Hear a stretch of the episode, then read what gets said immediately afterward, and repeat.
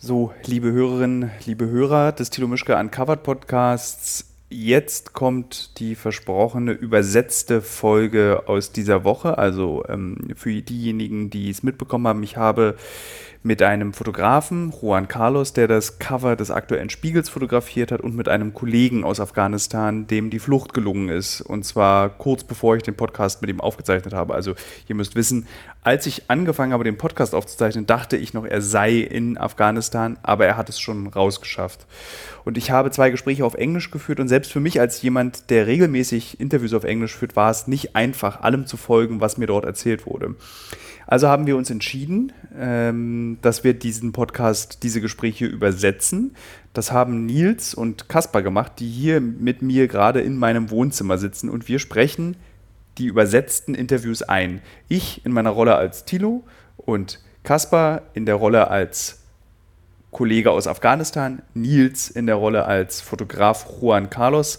Es ist schwer und ich, wir hoffen, dass es funktioniert, was wir hier vorhaben. Ähm, aber ich glaube, es ist sehr wichtig, sich diese Gespräche auch nochmal auf Deutsch anzuhören, beziehungsweise sich sie überhaupt anzuhören, weil eben ich zugeben muss, dass das Englisch sehr kompliziert zu verstehen war. Denn man bekommt einen Eindruck von der Situation in diesem Land, der mittlerweile zwar drei bis vier Tage alt ist, aber man bekommt einen Eindruck, der relativ neue kleine und große Erkenntnisse ermöglicht. Also zumindest war das mein Gefühl, nachdem ich die Interviews geführt habe. Dann noch äh, eine Aufforderung an die Hörerinnen und Hörer dieses Podcasts. Wenn ihr sagt, das hat uns gefallen, also wir können uns vorstellen, in Zukunft weitere ähm, Interviews übersetzt auf Englisch uns anzuhören, beziehungsweise auf Deutsch, dann schlagen zwar wahrscheinlich Nils und Kasper jetzt mit den Händen über dem Kopf zusammen, die Hände über dem Kopf zusammen, weil das war nämlich unfassbar arbeitsaufwendig. Also 48 Stunden gingen dabei drauf, dieses eine Stunde 16 oder diese beiden Gespräche, die insgesamt eine Stunde 16 gedauert haben, zu übersetzen und in eine Form zu bringen, sodass es sich eben nach einem Gespräch anhört und nicht wie ein von einer Maschine übersetzter Text. Ähm, aber das könnt ihr dann nach diesem Podcast entscheiden und mir einfach bei Instagram eine Nachricht schicken. Ich lese mir die alle aufmerksam durch und reagiere sogar manchmal auf diese Nachrichten. Mein erstes Gespräch ist mit Juan Carlos, eben eben jenem Fotografen, den ich in El Salvador kennengelernt habe, mit dem ich sehr eindrucksvolle und eindrückliche Erlebnisse in meinem Leben schon geteilt habe, der mir sehr nahe ist, so nahe, dass er auch zum Beispiel, als er mich in Berlin besucht hat, bei mir übernachtet hat. Und wir pflegen ein Verhältnis über die Jahre, das intensiver ist als zu anderen Kontakten im Ausland. Er ist nach Afghanistan gereist, bevor die Taliban ihre Belagerungen und Angriffe auf die Großstädte in Afghanistan unternommen haben. Und durch einen Instinkt bzw. glücklichen Zufall, für ihn glücklichen Zufall, war er eben in diesem Land und konnte die Afghanistan, äh, konnte die Taliban begleiten von Kandahar bis nach Kabul. Und das ist eine sehr besondere Situation und darüber spricht er jetzt mit mir im folgenden Gespräch. Der Typ mit dem Gewehr stellte sich vor uns, entsicherte seine Waffe, zielte auf uns und sagte, wenn wir uns bewegen, war es das.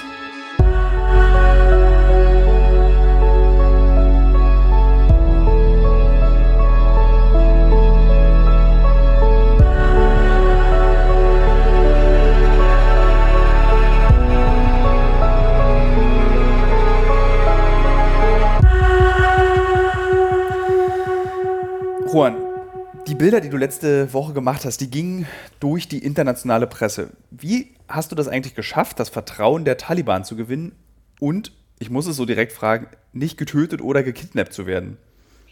Uh, ich habe beschlossen, als ich in Afghanistan ankam, über Kandahar zu berichten. Die Taliban stießen in die Großstädte vor und ich dachte mir, Kandahar wäre der nächste Fokus des Taliban. Außerdem ist es die Geburtsstätte dieser Bewegung und war die Hauptstadt der Taliban, als sie noch mehr Einfluss hatten. Als ich ankam, ging es größtenteils um den Frontkampf am Stadtrand. Ich versuchte über das afghanische Militär zu berichten. Kurz gefasst, da werden wir später nochmal drauf eingehen, die Taliban nahmen die Stadt ein. Ich würde sagen in 48 Stunden, vielleicht 24 Stunden. Es ging sehr schnell. Danach saß ich also in Kandahar fest und war etwas besorgt über meine Sicherheit, wenn man vergangenes Verhalten der Taliban gegenüber der Presse betrachtet. Es kam sehr überraschend, dass der Pressesprecher der Taliban mir und meinem Kollegen Unversehrtheit zusicherte, solange wir keinen Unsinn machen. Ich wollte losgehen, um Fotos zu machen, weil ich diesen wichtigen Zwischenfall dokumentieren wollte. Das war aber nicht einfach, da wir keine offizielle Genehmigung der Taliban hatten, also eine Erlaubnis, auf den Straßen zu fotografieren. Wir haben versucht, eine zu bekommen, aber es wurde abgelehnt. Bis uns gesagt wurde, wir könnten zum Flughafen, um evakuiert zu werden, um einen Flug raus aus Kandahar zu bekommen, weil wir dort nun schon vier Tage festsaßen. Auf der Fahrt zum Flughafen erfuhr ich, dass es keine Flüge mehr gibt und ich wieder festsaß, inmitten von tausenden Kriegern der Taliban. Da gelang es mir, über einen Fixer eine Erlaubnis zum Fotografieren auszuhandeln, um der Welt die Situation in Kandahar zu zeigen was seltsam war. Sie waren sehr offen dafür und ließen mich meine Arbeit machen. Das kam zwar überraschend, aber war für mich als Journalist natürlich auch ein Segen.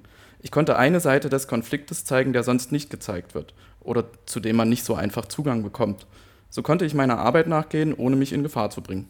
Haben Sie dich bedroht? Weil so ein einfacher Soldat kann ja nicht wissen, dass du diese Erlaubnis zum Fotos machen hast.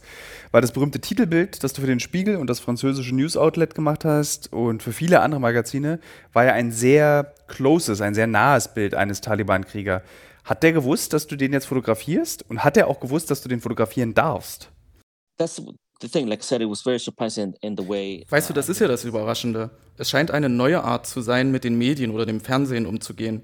Klar trifft man Leute, die einen nicht mögen oder in Frage stellen, was du da tust. Aber wenn du das einmal geklärt hast, die Erlaubnis bekommen hast, dann scheint alles okay zu sein. Manche der Taliban-Kämpfer wollen das nicht. Aber in meinem Fall wurde das kaum hinterfragt. Ich denke, man ist automatisch davon ausgegangen, dass ich die Erlaubnis habe. Sonst wäre ich ja nicht in der Position, überhaupt diese spezielle Art Bilder machen zu können. Dahingegen stieß ich auf wenig Gegenwehr oder Feindseligkeit. Ich war also in einer guten Position und konnte mich darauf konzentrieren, diese Seite des Konfliktes zu dokumentieren.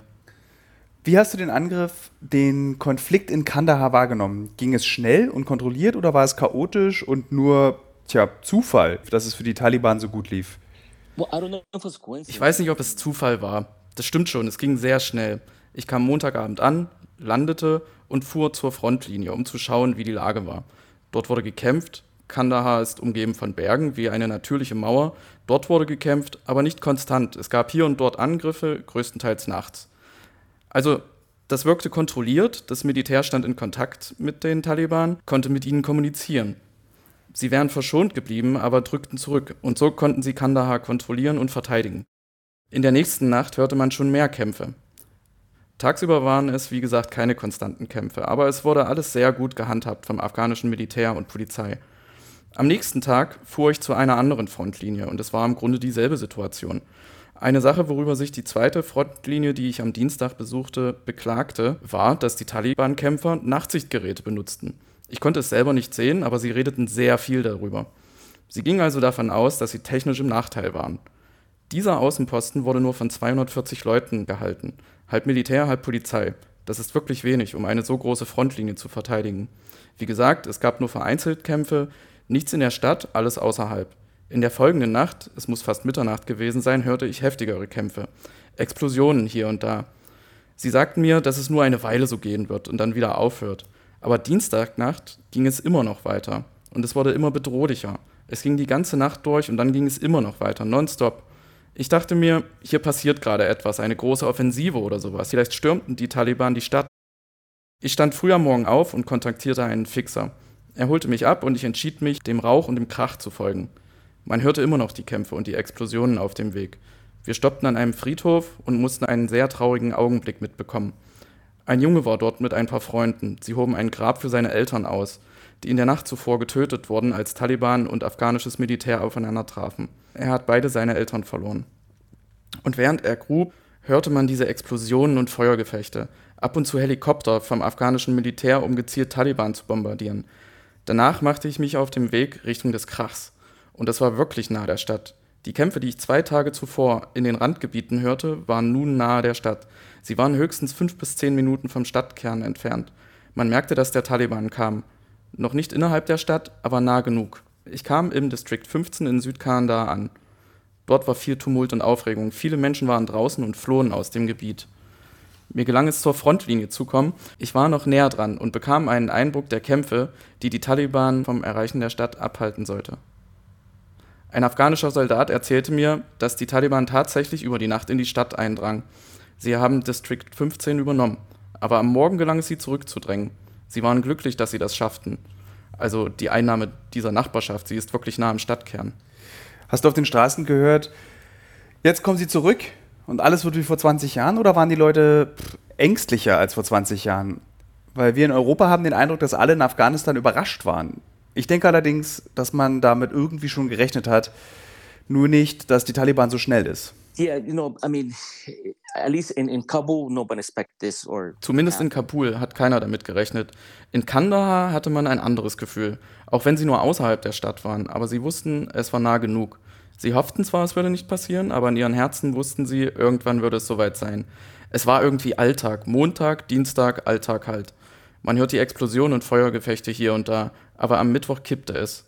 Nach dieser Nacht voller heftiger Kämpfe und Explosionen die ganze Nacht hindurch und auch am Tag veränderte sich der Vibe von Kandahar. Viele Leute kamen raus, man merkte, dass der Taliban näher kommt. Sie hatten trotzdem noch Hoffnung, aber niemand rechnete damit, dass es so schnell geht. Manche fühlten, dass sie kommen und wollten warten bzw. sehen, was passiert. Manche Leute hatten Angst, was passieren würde, und ich denke da im Besonderen an Frauen oder Personen, die mit ausländischen Firmen oder ausländischen Militärs arbeiten, das seit 20 Jahren im Land war. Allerdings begrüßen einige Leute der Arbeiterklasse oder aus dörflichen Gegenden die Taliban, weil sie in den letzten 20 Jahren viel Korruption erfahren haben durch die amerikanische Demokratie in Anführungszeichen. Es gibt viele Leute, die die Korruption erfahren haben, und so denken sie, dass die Machtübernahme der Taliban eine gute Sache sei. Die wollen damit nichts mehr zu tun haben. Die wollen kleine Sachen machen, ihr Land bestellen oder was auch immer ihr Überleben sichert. Sie waren es müde, sich mit der Korruption auseinandersetzen zu müssen. Es sind gemischte Gefühle und es hängt stark davon ab, wo man herkommt. Wenn man eher progressiv eingestellt ist, also aus der Mittelschicht kommt bzw. in der Mittelschicht arbeitet, hat man mehr zu verlieren. Man will eine bessere Ausbildung, ein besseres Leben für seine Kinder. Besonders wenn man Frauen in der Familie hat, willst du ihnen eine gute Ausbildung ermöglichen und dass sie Teil der Gesellschaft sind. Diese Menschen sind eher betroffen von der Machtergreifung der Taliban, zum Beispiel die Arbeiter. Ob es nun eine Taliban-Regierung ist oder eine amerikanisch-demokratische, macht für sie keinen Unterschied. Arbeiten müssen sie trotzdem. Ihr Status und ihre Art zu leben wird sich nicht ändern. Sie machen einfach damit weiter, was sie schon seit Jahren machen. Die Taliban sind willkommen in diesen Kreisen, aber vor allen Dingen wegen der Korruption, die die letzten 20 Jahre passiert ist durch die US-Regierung. Ich habe für diesen Podcast auch mit einem Journalisten gesprochen und der hat mir erzählt, was der Krieg vor allem verursacht hat, war Korruption. Also was ein Afghaner aus den letzten 20 Jahren des Kräftemessens mitnimmt, ist die Korruption. Das war sein Fazit, nachdem er geflohen ist. Ähm, ich finde es sehr interessant und im Nachhinein fällt es noch schwerer zu verstehen, warum dieser Krieg jetzt stattgefunden hat. Es macht einfach keinen Sinn. Und auch die Menschen in Afghanistan sehen wirklich keinen positiven Effekt. Wenn du jetzt durch die Straßen von Kandahar gezogen bist und die Taliban fotografiert und beobachtet hast, hast du das Gefühl, dass diese neue Taliban progressiver, moderner ist? Allerdings habe ich auch schon wieder Geschichten gelesen, dass sie wieder Menschen köpfen, dass sie sie erhängen, dass sie auspeitschen. Hast du auch dieses grausame Verhalten beobachten können? Was dieser Journalist über die Korruption sagt, trifft voll zu. Die spielt eine große Rolle. Weißt du, die afghanische Bevölkerung hat nicht viel von den letzten 20 Jahren amerikanischer Regierung bzw. der internationalen Einmischung profitiert. Wir denken, 20 Jahre sei ein langer Zeitraum, um Veränderungen zu sehen. Es gab Veränderungen. Besonders, dass Frauen besser in die Gesellschaft integriert wurden. Aber die Infrastruktur und andere Dinge sind mangelhaft. Die Profiteure dieses Krieges sind private Auftragnehmer. Die kamen ins Land, haben gemacht, was auch immer sie tun, berechneten Millionen von Dollar für etwas, das man jetzt nicht wirklich sehen kann. Ich gebe dir ein Beispiel. Als ich in Kandahar festsaß, ging ich davon aus, ich könnte einen Charterflug nehmen, um von Kandahar nach Kabul zu kommen. Aber das ist nicht passiert. Also entschied ich mich, nach Kabul zu fahren. Auch wenn mir nahegelegt wurde, das nicht zu tun. Aber entweder so oder ich wäre weiter in Kandahar hängen geblieben. Auf jeden Fall war die Fahrt nicht so schlimm, wie ich dachte. Wir sind durch ein paar Checkpoints gefahren, aber wie schon gesagt, es ist mittlerweile ein anderer Taliban, moderner, anders als vor ein paar Jahren noch. Wir kamen ohne Probleme durch die Checkpoints und wenn es Probleme gab, haben wir einen Brief gehabt vom Taliban-Pressesprecher, in dem stand, dass wir Gäste des Taliban und Journalisten sind und uns erlaubt ist, unsere Arbeit zu machen. Der Grund, warum ich dir das erzähle, ist folgender. Um nochmal zurückzukommen auf die Profiteure und warum die Afghanen keine wirkliche Veränderung in den letzten 20 Jahren gesehen haben. Die Straße von Kandahar nach Kabul ist eine der schlechtesten Straßen, auf der ich je gefahren bin. Sie ist eigentlich unbefahrbar. Es ist sagenhaft, dass Fahrzeuge diese Straße überhaupt benutzen können. Während der Fahrt dachte ich darüber nach, was in Kandahar passiert ist und über die Gesamtsituation in Afghanistan und verstehe nicht, wie nach 20 Jahren und Milliarden Dollar keine ordentliche Straße zwischen Kandahar, der zweitgrößten Stadt Afghanistans, und Kabul existiert. Jetzt könnte man sagen, das hat Sicherheitsgründe. Aber trotzdem, Das wäre eine Sache, die Kandahar zugutekommen würde. Es wäre vielleicht direkt keine große Veränderung für das Land, aber ein funktionierendes Straßennetz ist wichtig für die Entwicklung eines Landes. Es würde Menschen verbinden und Lieferwege schaffen. Straßen sind heutzutage unheimlich wichtig. Diese Straße dort sah aus wie aus den 70ern. Ich denke, in den 70ern hatten sie sogar bessere Straßen als jetzt. Tut mir leid, also hinkt der Vergleich sogar. Würdest du sagen, man konnte die Vorteile einer US-demokratischen Regierung überhaupt nicht sehen? Weil es wurden keine Straßen gebaut, es wurden keine Schulen gebaut. Denkst du, deswegen ging das auch so schnell, weil die Leute einfach müde waren, unter dieser US-Regierung keine positiven Effekte zu sehen? Nein, ich denke nicht, dass sie wegen der Situation müde waren. Ich denke, die afghanische Bevölkerung war auf eine Art enttäuscht, nach 20 Jahren keine besseren Ergebnisse zu sehen. Aber trotzdem sagten sie nicht, die Taliban wären eine bessere Regierung. Das Gefühl hatte ich nicht.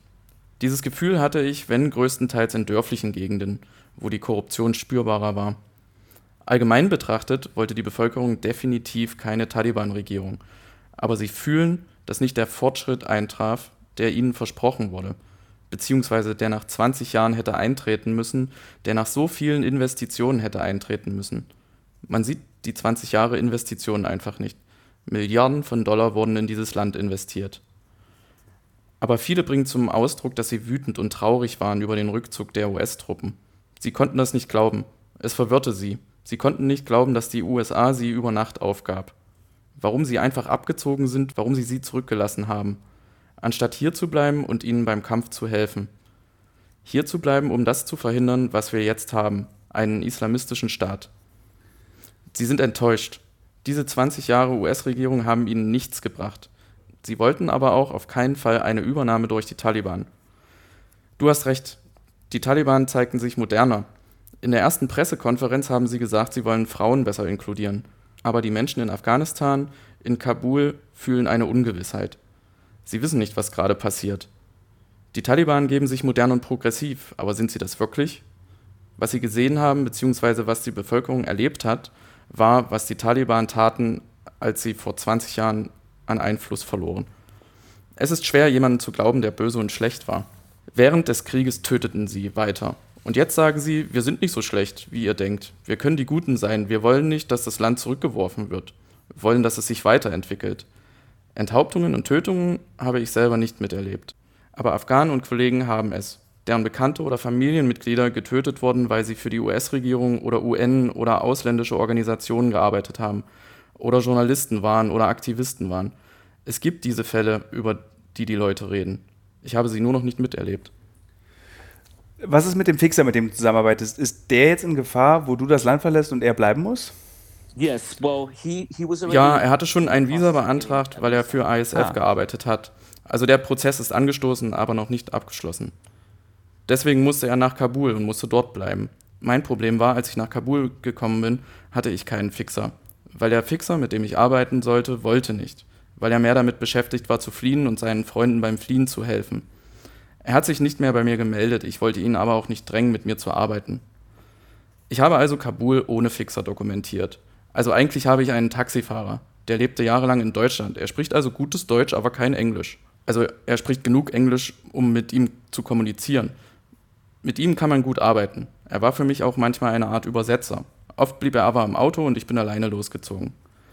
Das ist ja eins meiner Hindernisse. Ich habe keinen Fixer. Entweder sie versuchen zu fliehen oder sie haben Angst, mit einem ausländischen Journalisten zu arbeiten. Ich habe Glück, dass Bellatifi, der Taxifahrer, mitmacht. Er sagt, er hat auch schon vorher mit deutschen Medien zusammengearbeitet. Aber ja, er ist natürlich auch in Gefahr. Und ich versuche über Organisationen oder Visa dafür zu sorgen, dass er auch flüchten kann, wenn unsere Zusammenarbeit vorbei ist. Ich versorge ihn mit den wichtigen Informationen, Formularen, welche Briefe er braucht. Ich versuche ihn zu unterstützen, soweit ich kann. Das ist noch in der Schwebe, Dinge spitzen sich zu und werden natürlich schwerer. Was denkst du, wie lange kannst du in Kabul bleiben? Weil rauskommen ist ja gerade nur wirklich nicht einfach ja, ist es. Und es ist traurig ansehen zu müssen, was Leute durchmachen müssen. Es ist herzzerreißend. Wenn ich dort bin, werde ich wütend. Ich werde traurig. Du hast recht. Aber ich bin hier, um zu berichten. Ich finde es wichtig, hier zu sein und so viele Geschichten zu zeigen wie möglich.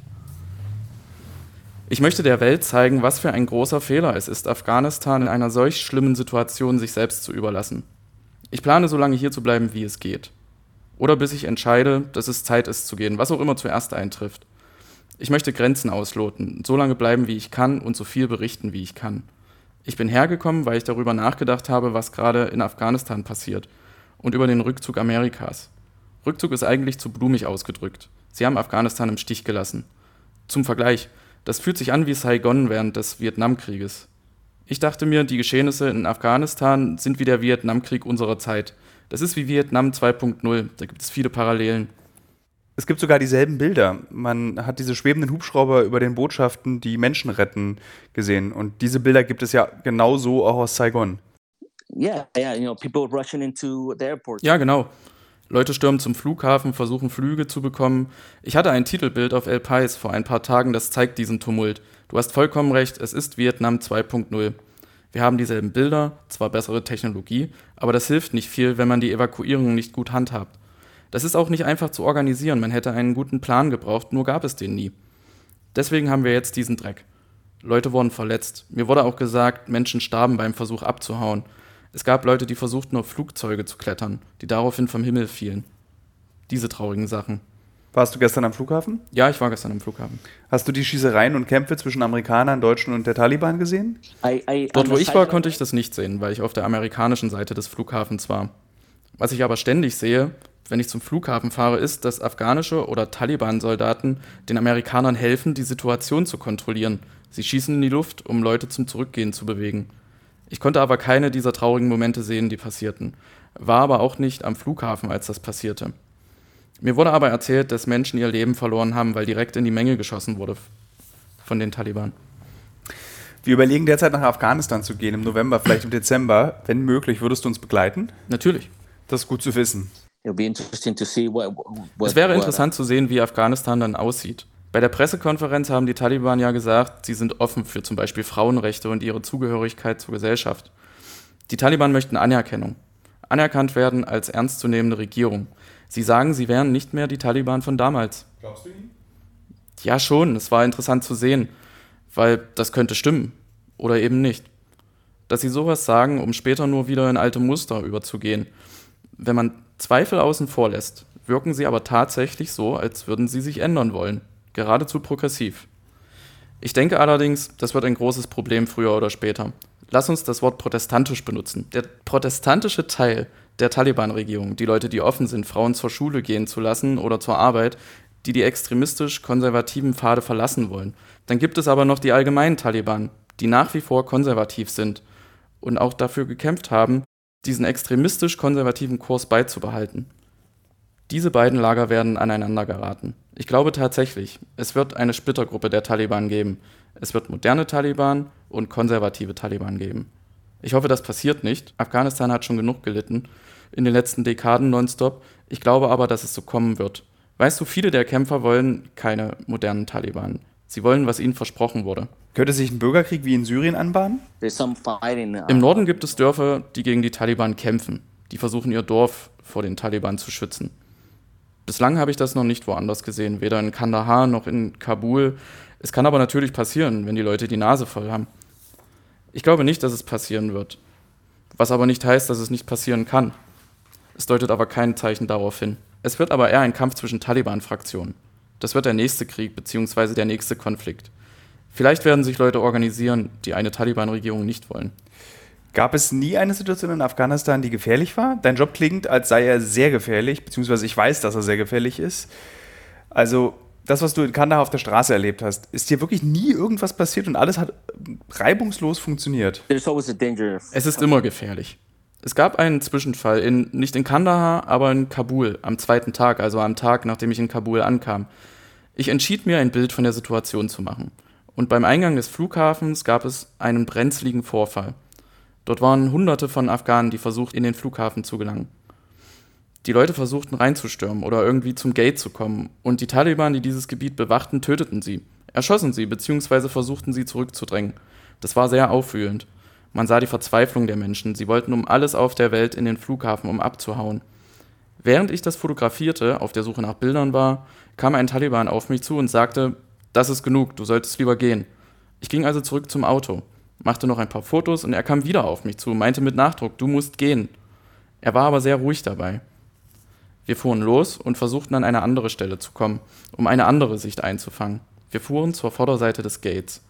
Währenddessen machte ich meine Kamera wieder bereit, um noch ein paar Fotos zu machen. Als wir wendeten, sah einer der Taliban, dass ich eine Kamera habe. Wir fuhren sehr langsam. Er griff direkt ins Auto, griff nach meiner Kamera und fing an, mich anzuschreien. Ich weiß nicht, was er gesagt hat. Ich glaube, er fragte, was ich da mache und wollte mir meine Kamera wegnehmen. Also kämpfte ich etwas mit ihm. Nein, du nimmst mir meine Kamera nicht weg. Aber er hörte nicht auf. Ein anderer Kämpfer kam dazu und sagte uns, wir sollten anhalten. Dann kamen noch mehr Taliban dazu und fingen an, mich zu schlagen. Ich kämpfte also mit diesem Typen, während die anderen auf mich einschlugen. Dann hielten wir an, und ein weiterer Typ mit einem Gewehr kam dazu und zeigte auf uns. Mein Fahrer versuchte ihnen zu sagen, dass ich Journalist bin und eine Erlaubnis habe, dass ich einen Brief habe und alles gut ist. Sie haben ihn gar nicht ausreden lassen. Die wollten nur, dass wir aus dem Auto aussteigen. Sie rissen die Tür auf, versuchten mich rauszuzerren. Ich schloss die Tür wieder. Mein Fahrer schloss seine Tür. Der Soldat machte eine Bewegung, signalisierte uns, wir sollen das Auto wegfahren. Der Typ mit dem Gewehr stellte sich vor uns, entsicherte seine Waffe, zielte auf uns und sagte, wenn wir uns bewegen, war's das. Also stoppten wir. Es war ein Tumult. Ich kämpfte immer noch mit dem Typen. Dann kamen andere Taliban-Kämpfer dazu. Einer von ihnen sprach Englisch, also erzählte ich ihm, wie genau die Lage war. Der hat dann die Situation etwas entschärft. Ich habe ihm den Brief gezeigt, meinen Presseausweis. Die schaute er sich an und sagte, alles gut, sorry. Während er das sagte, bestand der Typ, der meine Kamera wollte, darauf, mich festzunehmen. Er wollte die Kamera nicht loslassen. Er wollte meine Kamera und er wollte mich festnehmen. Obwohl der andere zu ihm sagte, die beiden sind in Ordnung. Schau, die haben eine Erlaubnis. Aber er bestand darauf, uns festzunehmen und meine Kamera zu nehmen. Ich denke, er wollte uns unbedingt als seine Gefangenen haben. Er wollte nicht loslassen. Außerdem setzte sich der mit dem Gewehr zu mir ins Taxi. Der Typ, der meine Kamera wollte, stieg auf der Beifahrerseite ein und sagte, wir sollen losfahren. Sie wollten mit uns zu einem Posten fahren, wo ein höherrangiger Soldat sein sollte. Dort angekommen bestanden sie immer noch darauf, dass wir nicht die richtige Erlaubnis haben. Sie wollten uns auf jeden Fall etwas antun. Bis ein Kommandant meinen Brief las und sagte, es ist alles okay. Aber die beiden wollten trotzdem nicht unser Auto verlassen, wollten uns immer noch verhaften. Bis endlich der höhere Kommandant ankam und sagte, wir sind in Ordnung. Es war für sie sehr schwer, uns gehen zu lassen. Dieser Brief hat mein Leben gerettet.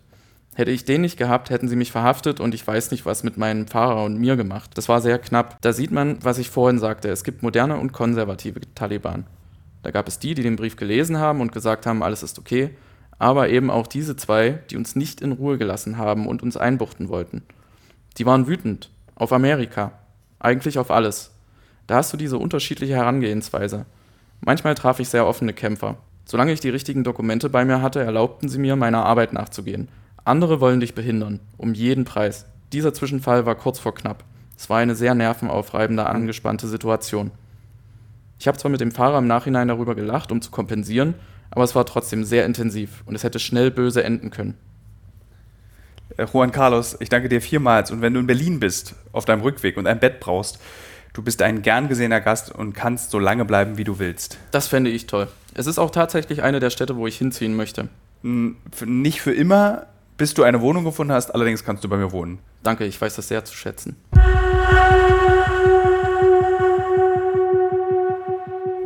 Das nächste Gespräch, das ähm, ich jetzt führe, führe ich mit einem Kollegen aus Afghanistan und ihm ist, wie ich es schon erwähnt hatte, eingangs die Flucht gelungen.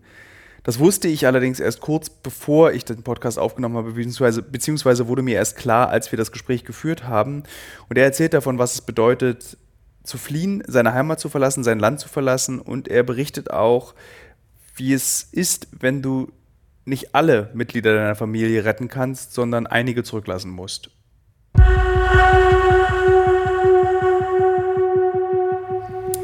Hallo, kannst du mich hören, Thilo? Ja, ich kann dich hören. Okay, dann können wir loslegen. Okay, gut. Also die erste Frage ist, ähm, ich habe von dir ein ganz beeindruckendes Zitat gelernt, als ich mit dir in Kabul war. Und ich weiß nicht, ob du dich daran noch erinnern kannst, aber du hast gesagt, dass der hölzerne Griff einer Axt aus demselben Baum gemacht wird, den sie fällt. Kannst du dich daran erinnern? Ja, ja, ja. Ist es das, was im Moment in Afghanistan passiert? Ich glaube schon. Meistens ist es sogar noch schlimmer als das. Was soll das heißen? Warum ist es schlimmer? Also was gerade passiert. Am Anfang wollte es niemand so richtig wahrhaben, dass das alles so schnell geht. Äh, wir sahen zuerst, wie die Provinzen an die Taliban gefallen sind und das haben wir akzeptiert, weil die meisten Provinzen einfach offene Gebiete sind und äh, die Kämpfe dort nicht so richtig stattfinden können und deshalb haben die Taliban dann die Häuser schnell besetzt. Ähm, und dann sind sie auf die Straße gegangen und haben das Gebiet halt eben übernommen. Ähm, also das Gebiet von der Regierung. Aber in Kabul, also Kabul ist eine Stadt mit mehr als sechs Millionen Menschen, die, die sich darin aufhalten. Und es war eigentlich nicht so einfach für die Taliban, da reinzukommen, zwischen die Zivilisten und äh, die Häuser der normalen Leute einzunehmen. Deshalb haben wir eigentlich gedacht, dass wir wenigstens zwei Monate haben und dass das eigentlich nicht passieren kann. Also als zwei große Städte wie Hara und Kandahar und andere Städte an die Taliban gefallen sind, war das kein gutes Gefühl.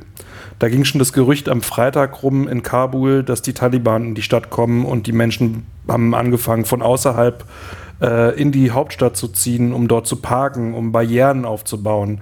Da stehen jetzt viele Fahrzeuge, also schwere Fahrzeuge wie Humvees oder Panzer, die Barrikaden bilden. Und die Leute haben ihre Kleidung zu normaler Kleidung gewechselt. Und äh, die Leute dachten, oh, die Taliban sind schon drin, aber zu dem Zeitpunkt waren sie noch nicht drin. Aber dieses Gerücht hat sich unter den Regierungsmitarbeitern verbreitet. Also an diesem Tag, wie du weißt, arbeite ich für die Medien und die meisten Medienschaffen und Fernsehsender haben Kabul an diesem Tag verlassen. Also CBS war in Afghanistan, BBC war in Afghanistan, CNN war in Afghanistan, die New York Times war in Afghanistan. Die wollten Kabul alle verlassen und ich bin zum Flughafen gefahren, um mich um ein Team zu kümmern, mit dem ich gerade einen Job mache. Und ich habe gesehen, was dort für eine Panik herrscht. Auch die Minister, die Kommandeure, die Top-Leute der Regierung waren am Flughafen. Es schien so, als würde irgendwas schieflaufen. In der Zwischenzeit wurde ich von unserer Home Security angehalten, auch so bald wie möglich zu flüchten. Also bin ich am Flughafen geblieben, um eben auch zu flüchten. Wie du weißt, habe ich viele Freunde am Flughafen und ich habe einen davon gebeten, ein Ticket für meinen Bruder zu kaufen. Er hat gesagt, das Flugzeug ist überladen, das was nach Istanbul fliegen sollte, und alle Regierungsmitarbeiter, Minister und so weiter waren in diesem Flugzeug. Das waren die Hauptflüge. Einer flog um 17 Uhr, einer um 20 Uhr und der letzte, der flog um, ich glaube, 3 Uhr nachts. Also haben alle anderen versucht, Plätze in den beiden Flugzeugen zu bekommen. Sie haben versucht, an dem 17 Uhr Flieger hochzuspringen und hochzuklettern. Ich glaube, das Flugzeug war für 300 Menschen ausgelegt. Am Ende waren es weit mehr als 700 Menschen in dem Flieger. Das habe ich gehört und ich habe auch einen Zeugen dafür. Und ich habe Videos davon von den Flughafenmitarbeitern. Da waren also mehr als 700 Menschen in diesem Flugzeug und ihnen wurde gesagt, bitte steigt wieder aus. Darauf hat aber niemand gehört. Und dann haben sie die Leute mit Waffengewalt aus dem Flugzeug gebracht, weil die Minister und Regierungsmitarbeiter eben VIP-Rechte hatten. Das haben sie an diesem Tag gemacht und das hat die Situation vor Ort echt verschlimmert. Also verstehe ich das richtig? Die Regierungsmitarbeiter haben ihre Waffen rausgeholt und haben ihre eigenen Leute bedroht. Steigt aus dem Flugzeug aus. Habe ich das richtig verstanden? Ja. Wow. Und auch die Fluggesellschaft hat sie aufgefordert, das Flugzeug zu verlassen. Sie können nur 300 Menschen mitnehmen. Das ist der Standard der Flugzeuge und Fluggesellschaften. Aber niemand hat richtig zugehört. In der Zwischenzeit war da eine andere, die verantwortlich sind für die Terminals im Namen von und Anführer wurde von einem der Warlords verprügelt. Also der Warlord hat ihn ohne irgendeinen Grund verprügelt. Dieser Typ hat dann entschlossen, vom Flughafen abzuhauen und hat allen seinen Mitarbeitern gesagt, sie sollen auch sofort den Flughafen verlassen. Das heißt, niemand wurde mehr kontrolliert und ab da ist alles verrückt geworden. Am nächsten Tag, als die Taliban gesehen haben, äh, dass alles, naja, alles anders gelaufen ist, hat der Mujahid, der Sprecher der Taliban, verkündet, dass der Ex-Präsident Karzai sie gebeten hat, in die Stadt zu kommen, weil die Regierung schon längst abgehauen ist und die Leute auf der Straße Kriminelle sind, plündern und schlecht über die Taliban reden. Wann war der Moment, an dem du verstanden hast, dass du aus deinem Land flüchten musst? Wann hast du gesagt, ich muss weg? Ehrlich gesagt war ich derjenige, der gedacht hat, er müsse sein Land nie verlassen. Ich war in der Vergangenheit schon in wirklich beschissenen Situationen. Ich war am Fadenkreuz der MPs, ich war unter Talibans, ich war unter verschiedensten Leuten. Aber ich habe mich nie dazu entschlossen, mein Land zu verlassen. Ich wollte in Afghanistan arbeiten, auch unter Lebensgefahr. weil ich hatte viele Chancen, nach Europa zu gehen. Ich habe für die US-amerikanische Regierung gearbeitet von 2006 bis 2009. Ich konnte mich bei dem USIV-Projekt bewerben, aber ich habe mich nie dazu entschlossen, Afghanistan zu verlassen. An diesem Freitag, an dem ich hörte, die Taliban würden kommen und alle haben auf mich eingeredet, besonders meine Mutter und meine Familie, ich solle fliehen, ich soll abhauen. Und als ich die Panik der Menschen gesehen habe, habe ich entschlossen, dann am Sonntag zu fliehen über den Flughafen. Aber das hat ja nicht geklappt. Wir haben den Flieger nicht bekommen. Wir waren am Tag am Flughafen und da waren eine Menge Menschen, weil die Flugzeuge nicht landen konnten. Also haben wir andere Wege gesucht, aber wir haben es trotzdem nicht geschafft, bis heute, wo wir dann endlich rausgekommen sind. Ja, ja, ich habe vor 20 Minuten erst richtig verstanden, dass du flüchten konntest. Ist das richtig? Habe ich das richtig verstanden? Ja, ja, ich bin aktuell in. Wir sind heute Morgen sind wir angekommen. Das sind wirklich gute Nachrichten. Ich hatte wirklich Angst um dich und deine Familie. Danke dir. Ich bin mit meiner Frau und meinen Kindern eingereist, aber meine Familie ist ja immer noch da. Das ist wirklich ein großes Problem für mich. Ich muss sie auch noch irgendwie rausholen. Deshalb suche ich gerade nach verschiedenen Möglichkeiten, um sie in Sicherheit zu bringen. Wie hast du es geschafft, aus Afghanistan zu flüchten?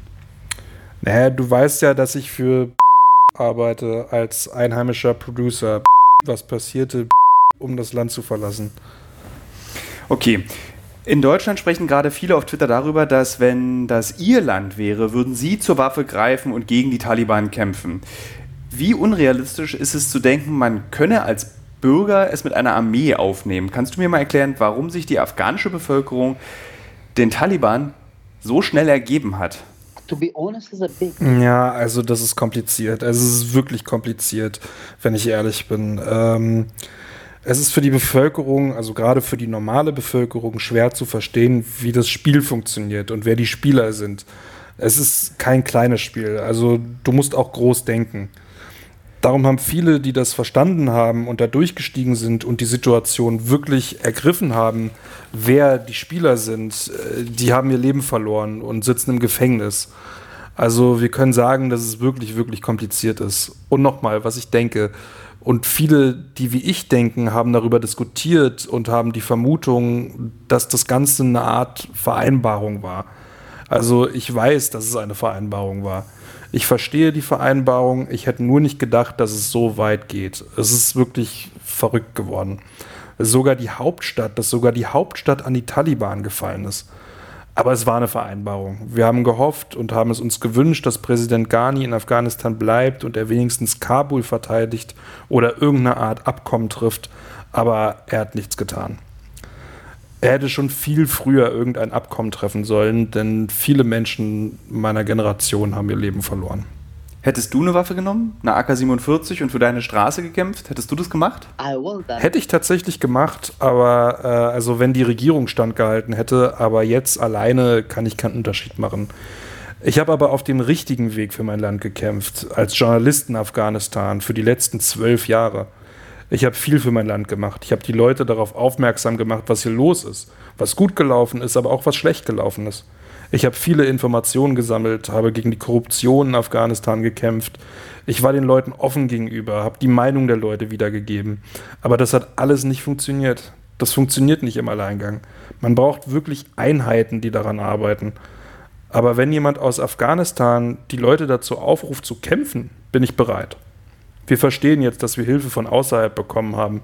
Wenn wir uns unsere Nachbarn angucken, wie Pakistan, dann sehen wir, wer hier die großen Spieler sind, die dieses Spiel veranstalten. Kannst du zurück oder musst du in bleiben? Ich will zurück. Das ist wirklich mein Wunsch, weil ich mein Leben dort zurückgelassen habe. Ich habe alles zurückgelassen. Meine Träume und die Träume meiner Kinder, alles ist noch da. Aber ich habe die Situation gesehen, wie die Taliban die Menschen bedrohen und meine Träume sind irgendwie gestorben. Wenn mir jemand davor gesagt hätte, dass ich Afghanistan verlassen muss, wäre ich am Boden. Ich habe geweint, wow, warum muss ich das Land verlassen, für das ich so, so gearbeitet habe? Ich sollte mein Land verlassen, für das ich alles getan habe. Ich wollte länger bleiben. Aber so war das diesmal nicht, weil ich mich um meine Sicherheit und die Sicherheit meiner Familie kümmern musste. Das ist das Wichtigste. Wenn du, du kannst die Tür ruhig aufmachen. Ist okay, die sind eh gleich weg, wenn ich die Tür öffne. Okay. Äh, ich glaube, das ist für die Zuhörer eine wichtige Frage, weil das so schwer ist, sich vorzustellen. Was nimmt man eigentlich mit, wenn man aus einem Land flüchten muss? Was hast du mitgenommen? Was sind die Dinge, die du mitgenommen hast bei so einer hektischen Flucht? Äh, sorry, das habe ich gerade nicht verstanden. Also, wenn du flüchtest, wie du mit deiner Familie, was ist das, was du mitnimmst? Weil du nimmst ja keine zwölf Koffer mit, sondern nur das Wichtigste. Was ist das in dieser Situation? Also was ich gemacht habe, war eigentlich genau das Richtige. Ich habe wirklich nur meine Kinder genommen, sonst habe ich alles zurückgelassen. Also ich hatte ein riesiges Büro, viel anderes Zeug, Häuser hatte ich, alles. Ich habe mich nur auf meine Familie konzentriert. Ich habe das alles zurückgelassen und habe nur meine Familie mitgenommen. Wir haben also nichts. Bis heute haben wir nichts.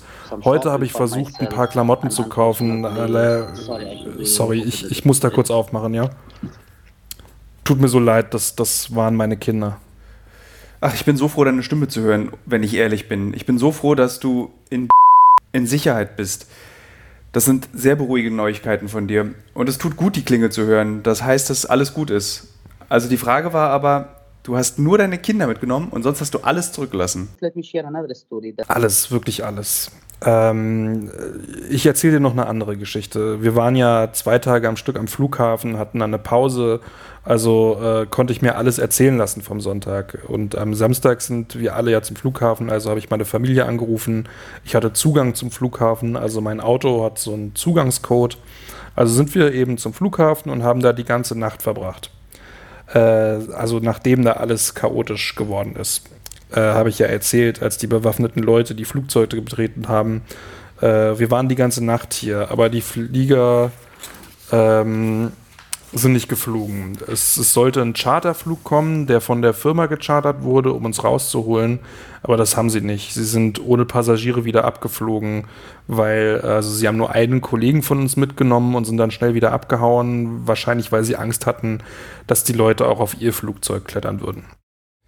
Wir waren also die ganze Nacht da und gegen Mitternacht, da waren super viele Security-Leute. Da ging die Nachricht darum, dass die Taliban zum Flughafen kommen würden.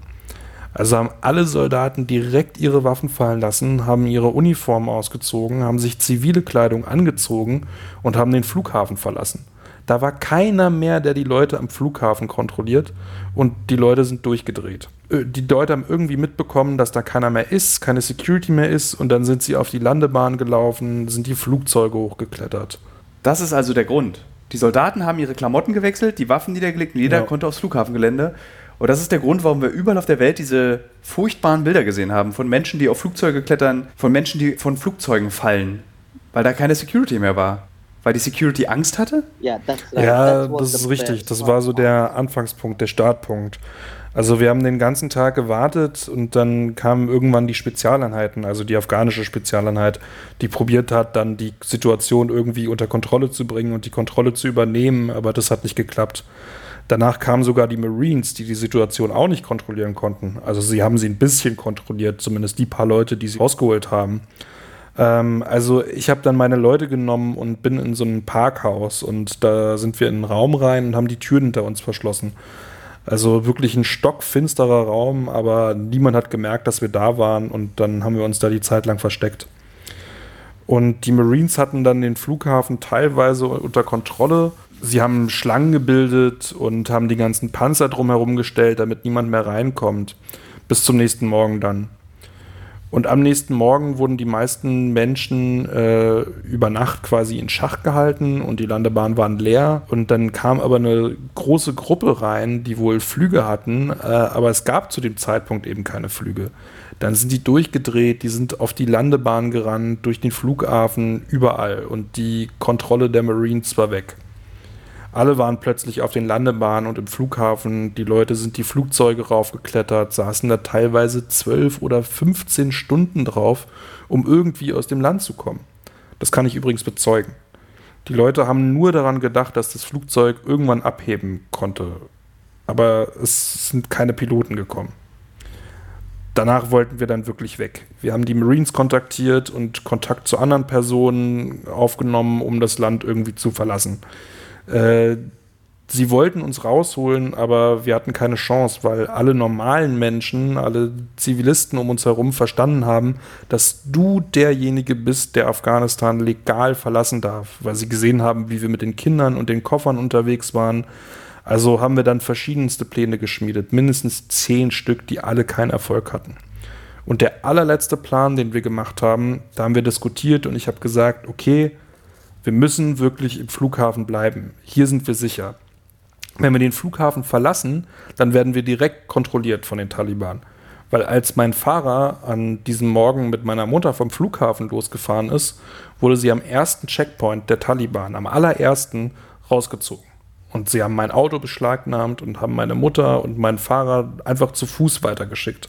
Das Auto haben sie dann am Flughafen Checkpoint gelassen, stehen gelassen und als ich es das letzte Mal gesehen habe, also kurz bevor ich dann aus Kabul flüchten konnte, war es komplett demoliert. Die Fenster waren zerbrochen und so weiter. Also habe ich gesagt, Leute, es ist wirklich sicherer am Flughafen zu bleiben, weil wenn wir rausgehen, dann werden wir direkt kontrolliert. Also haben wir mit den Marines gesprochen und dann haben sie gesagt, okay, kommt näher zu uns, kommt in unsere Gruppe, dann wissen wir immer, dass ihr es seid und wir nehmen euch mit raus. Sie haben dann Szenarien geprobt. Sie sagten, wenn wir schießen und die Menschengruppen, um die Menschengruppen zu teilen, dann rennt ihr zu uns und nicht weg von den Schüssen. Das haben sie dann insgesamt auch auf dem Flugfeld dreimal gemacht und das hat auch gut geklappt. Und die Taliban habe ich dann das letzte Mal mit den Marines gesehen, 15 Minuten von uns entfernt. Da haben sie mit Knüppeln und schweren Stöckern auf die Menschen eingeprügelt.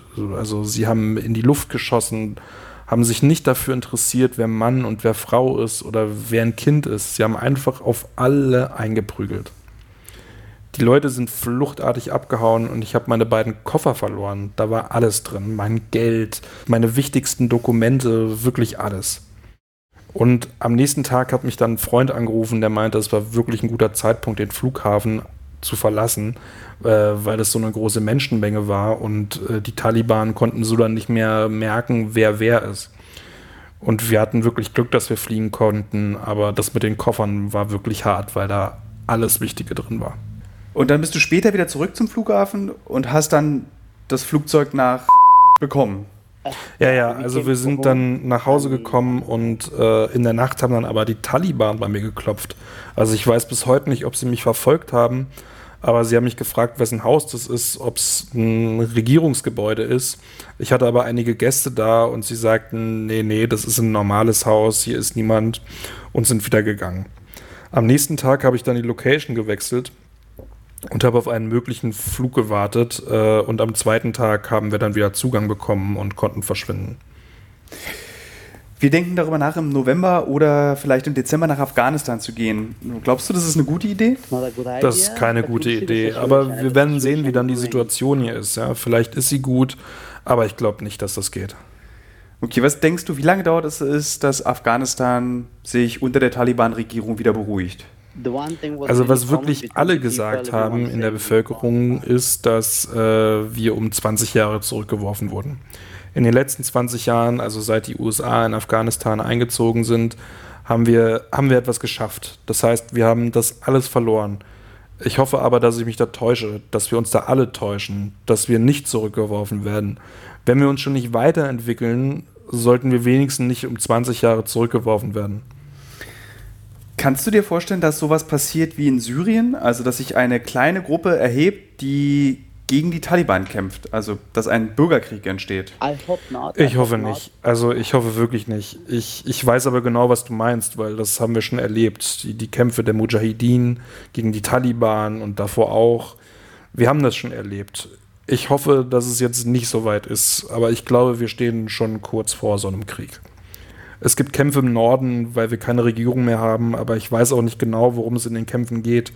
Vorgestern war der Flaggentag, da waren Menschen mit afghanischen Flaggen unterwegs, aber die wurden von den Taliban bedrängt und verprügelt, während die USA diese Flagge noch respektieren. Äh, während sie aber nicht mehr die schwarz-weiße der Islamischen Republik respektieren. Also ich glaube, wir stehen wirklich kurz vor diesem Krieg, aber ich hoffe es natürlich nicht. Wenn wir in Deutschland über Afghanistan sprechen, dann machen wir es uns immer sehr einfach. Da sind die Taliban immer die Bösen. Ist es denn so einfach? Kann man einfach sagen, die Taliban, das sind die Bösen und die anderen, das sind die Guten? Weil für mich scheint das ein bisschen zu einfach zu sagen, da sind die Bösen und wir müssen gegen sie kämpfen. Ich glaube, da steckt ein bisschen mehr dahinter. Was sagst du dazu? Ja, es ist eigentlich viel zu früh, um das zu sagen, ob sie gut oder böse sind, weil äh, man konnte auch wirklich einen großen Wandel der Taliban beobachten. Früher war sie für sie überhaupt nicht denkbar, dass eine Frau beim Fernsehen arbeitet. Jetzt sieht man sie aber, wie sie einer Frau ein Interview geben im Fernsehen. Und ich habe weitere Entwicklungen gesehen im Vergleich zu früher. Aber es ist nicht zu 100% sicher, weil als die Leute sie gefragt haben, sagte der Sprecher der Taliban, äh, sie müssen Gesetze nach der Scharia einführen. Äh, islamische Gesetze. Wenn sie kleinere islamische Gesetze wollen, ist das was anderes. Aber die Gesetze, die sie in ihrem früheren Regime hatten, die sind nicht akzeptabel für die Bevölkerung. Es ist also wirklich zu früh, um dazu etwas zu sagen. Lass uns einfach hoffen, dass sie sich verändert haben. Ich hoffe einfach, dass sie eine Regierung schaffen, die alle Teile Afghanistans berücksichtigt. Auch diejenigen, für die die vorherige Regierung gearbeitet haben. Ich hoffe, dass sie nicht denselben Fehler machen wie die Vereinigten Staaten im Jahr 2001, weil als sie die, äh, als die USA nach Afghanistan kamen, 2001, haben sie die Taliban einfach komplett ignoriert und nicht berücksichtigt. Sie haben nicht mal gefragt, wer die Taliban eigentlich sind. Deshalb haben dieses, die Taliban halt gesehen, dass niemand mehr auf sie achtet und deshalb haben sie sich dann in die Berge zurückgezogen und deshalb haben wir jetzt dieses große Drama. Du hast eine Sache zu mir gesagt, die mich sehr beeindruckt hat. Du hast als wir uns kennengelernt haben, zu mir gesagt, als die Taliban noch hier waren, waren wir sicher. Aber jetzt sind wir wieder frei. Glaubst du, jetzt passiert wieder das Gleiche? Afghanistan wird wieder sicher für diejenigen, die sich an die Regeln der Taliban halten, aber unfrei. Ist das Afghanistans Zukunft? Sicher, aber versklavt? Also um ehrlich zu sein, hatten wir unter dem, der letzten Regierung, unter der Regierung von Ashraf Ghani, äh, die meisten Freiheiten. Aber wir hatten halt andere Probleme, sehr viel, sehr viel Korruption zum Beispiel. Aber die Taliban sind gerade sehr freundlich, wir fühlen uns sicher. Also ich spreche jetzt für die normale Bevölkerung, nicht für Menschen wie mich. Aber niemand hat wirklich Freiheit. Also wenn du Freiheit und Sicherheit vergleichst, war beides auf einem Level. Aber wenn eins nicht vorhanden ist, hast du keine Regierung, keinen Ort, an dem du bleiben möchtest. Vielen Dank. Vielen Dank für dieses Gespräch. Danke dir, Thilo. Was machst du denn heute Abend noch? Gehst du noch was essen oder gehst du ins Bett? Ich kann mir überhaupt nicht vorstellen, wie du dich gerade fühlst. Jetzt geht es mir schon etwas besser, aber ich mache mir noch große Sorgen um meine Familie. Also ich suche gerade mit Freunden nach irgendeiner Lösung, um sie rauszuholen. Also ich arbeite schon den ganzen Tag daran, seitdem ich hier bin. Also eigentlich brauche ich Schlaf, aber ich muss immer an sie denken. Denn wenn ich sie nicht wiederbekomme, dann werde ich wirklich zum Problem. Wie willst du sie da eigentlich rausholen? Wie stellst du das an? Ähm, reden wir über deine Mutter? Reden wir über deinen Vater? Ja, my mom, I love ja über meine Mutter. Also ich habe meinen Vater verloren, Gott segne ihn. Aber ich möchte meine Mutter, meine Schwester und meine Brüder hierher holen. Wie willst du das anstellen? Uh, ja, ich bin in Kontakt mit verschiedenen Personen, verschiedenen Regierungen, die angekündigt haben, Menschen wie mir zu helfen, also die für Afghanistan gearbeitet haben, ähm, also die in Afghanistan für sie gearbeitet haben und äh, also wie die Deutschen, die Australier, die Kanadier, die USA oder Großbritannien. Also sie helfen jetzt die Personen, die für sie gearbeitet haben und auch deren Familien. Also probiere ich eine dieser Optionen zu nutzen. Bist du zufrieden mit der internationalen Gemeinschaft, wie sie Afghanistan aktuell helfen, oder glaubst du, sie haben es verbockt, genauso wie die USA? Uh, um ehrlich zu sein, denke ich, sie haben es alle verbockt. Und jetzt merken sie es. Also Mr. Biden und alle anderen haben entschieden, dieses Programm durchzuziehen und sie hätten alle nicht gedacht, dass es so schlimm wird. Also sind sie alle gescheitert. Und jetzt versuchen sie es wieder gerade zu biegen, aber ich denke, dafür ist es zu spät. Liebe Hörerinnen, liebe Hörer, dieses Gespräch habe ich am Samstag vor einer Woche aufgenommen. Und äh, bevor wir uns hier jetzt in meinem Wohnzimmer getroffen haben, um dieses Gespräch übersetzt aufzunehmen, haben wir erfahren, dass es ein schweres Attentat am Flughafen von Kabul gab also wie man hören und lesen kann auf den Nachrichtenseiten, verändert sich die Situation in Afghanistan so rasant, dass es äh, schwer ist, eigentlich diesem Gespräch zu lauschen, weil da ja noch die Hoffnung bestand, dass die Person seine Familie über diesen Flughafen rausholen kann, was jetzt definitiv nicht mehr möglich ist, weil jetzt auch gerade Annegret Kramp-Karrenbauer bekannt gegeben hat, dass die Bundeswehr ihre Rettungsmission abbrechen wird und das werden auch alle anderen NATO-Mitglieder machen. Also es ist auch für mich jetzt nochmal in dieser übersetzten Version eine krasse Situation, das nochmal so zu hören, so deutlich auf Deutsch.